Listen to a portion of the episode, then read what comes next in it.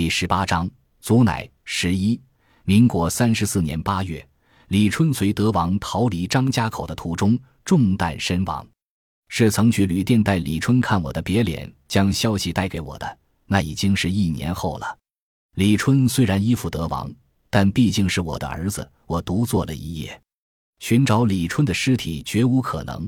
我能做的就是默念哀思。只是我怎么也想不起他当侍卫的样子。满脑子都是他从小到大的点滴：烤蚂蚱、割马尾、拔萝卜、赛烟囱。他的淘气，他的恶作剧，彻底化为尘烟。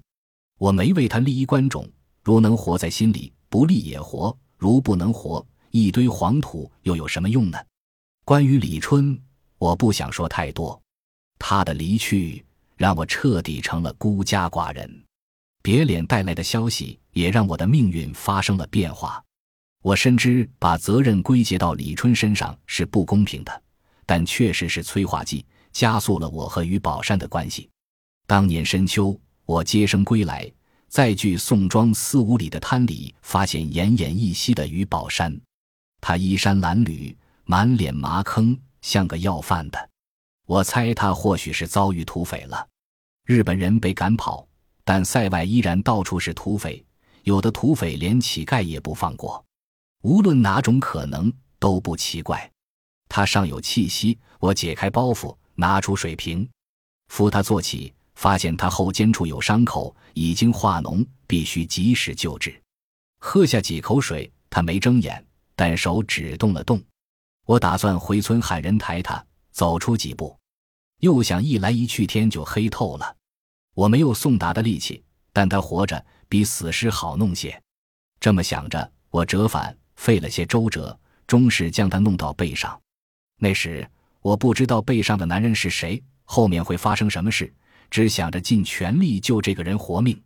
我撕开他的上衣，用棉花蘸了烧酒，将他的伤口清洗干净，然后将倒过的药敷上，又掰开他干裂的嘴唇，灌了些米汤。我不确定他是否能活过来，虽然有气息，可时断时续。若死在炕上，还得喊人抬他。那个年月，死个人比死个猫狗还要常见。入夜不久，男人醒过来，那张脸丑陋，甚至有些恐惧。和他说话，我的目光总是处于游离状态。他知道我救了他，肯定想说感谢的话，但实在没有力气，只是直定定地看着我。我说：“你好好躺着，我给你弄些吃的。”我给他热了米汤，喝下去半碗，男人安然睡去。次日，男人的麻坑脸有了血色，吃了整整一碗豆腐白菜。他叫于宝山，包头人，给人放羊为生。没料遭兵匪哄抢，他试图阻拦，被砍伤，自知没法交代，他向南逃，半路昏倒。我想起李贵书。一个赶羊，一个放羊，遭遇相同。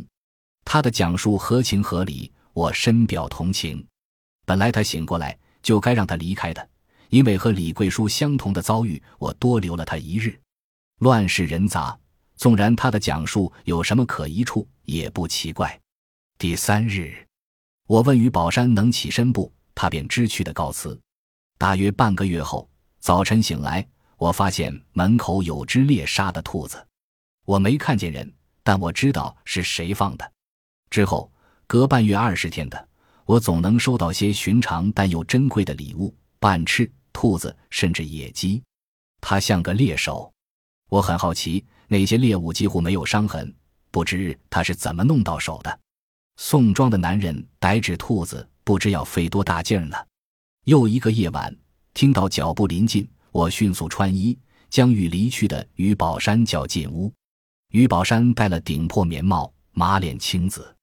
我倒了碗热水给他喝过。我听到他肚子的响声，李桂叔的肚子也这么响过。他饿着肚子，却将猎物送给我，着实令我感动。我生火做饭，他则将带来的野鸡褪毛开膛。我叫他不要再送了，自己吃吧。他说：“我救了他的命，怎么报答都不为过。”我问了那个好奇的问题，他说：“从小放羊，野外无事，天天拿石子操练，慢慢练就飞石击物的本事。还说若有机会，给我演示。我问他住在哪里，他迟疑着说没个固定处，随便一个柴垛就可过夜。我的心一阵抽缩。这个季节在户外过夜，就算冻不死也冻个半死。这个男人无家可归，却整日想着报答我。但即便如此，我也没有招他入赘的念头。我说，如果没地方去，可以住在东院，那是给李贵书留的，我每月都要打扫一次。于宝山有些迟疑，问：“这合适吗？”我说：“总比你住柴草垛强。如百里城那样，他成了我的邻居。他不像百里城，不是每晚都回来，他几天回来一次，必定是带了猎物给我。那是很奇怪的关系，我不知用什么样的语言描述。老实说，那些日子他对我异常尊重。他不像百里城那么饶舌、沉默、阴郁，就如李春。这并不奇怪，一个人长期独处，难免变成半哑。次年春天，请我接生的多了，我在家的时候少，与宝山见面不多。天气转暖，他整日甚至整夜在野外。他说喜欢在野地跑，不放羊也喜欢游荡。有一次，我劝他学个营生，不然早晚要饿死。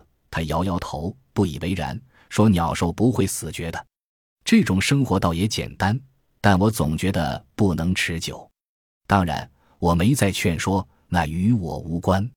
东院空着，就先住着。他比那些大烟鬼强多了。张北城的烟馆已经关闭，前半月回到了宋庄，家产都卖光了，烟瘾发作起来，又抓又咬。家人躲着他，他就抓自己的脸，弄得面目全非。据说二姨太还存了些私房钱，偶尔偷着买一点给钱拜月。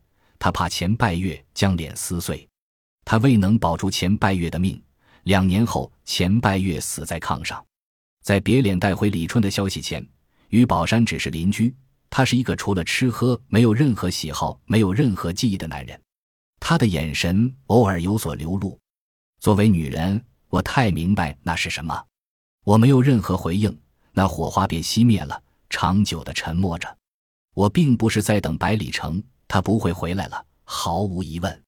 我的心没有枯死，但是回春也没多么容易，心里有太多重负。但在那个漫长的夜晚之后，准确的说，是第一缕阳光投射在窗棂上时，一切都发生了变化。我要生儿育女，那念头飘然而至。我不只要生一个，要生两个、三个、四个。我尚未衰老，子宫仍然润盈。我没考虑能不能养活，似乎已经丧失理智，只是想生。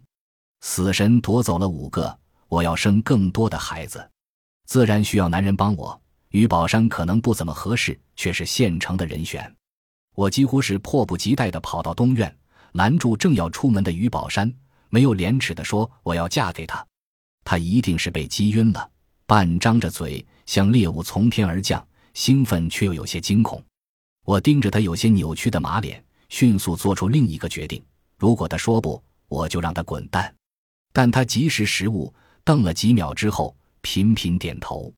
老天，他竟然什么都没说，但那足够了。他同意了。我不在乎他的八脸，不在乎他是个放羊的，不在乎他的脾气和毛病。只在乎他壮实的身体，于宝山就这样成为我的丈夫。东院住着任何一个单身男人，我都会嫁给他。生育的欲望强烈而又疯狂，那更像一场战斗。冲锋的号角已经吹响，我再没有退路。苍天没负我。民国三十六年，我生下和他的第一个孩子，是个男婴，取名于秋。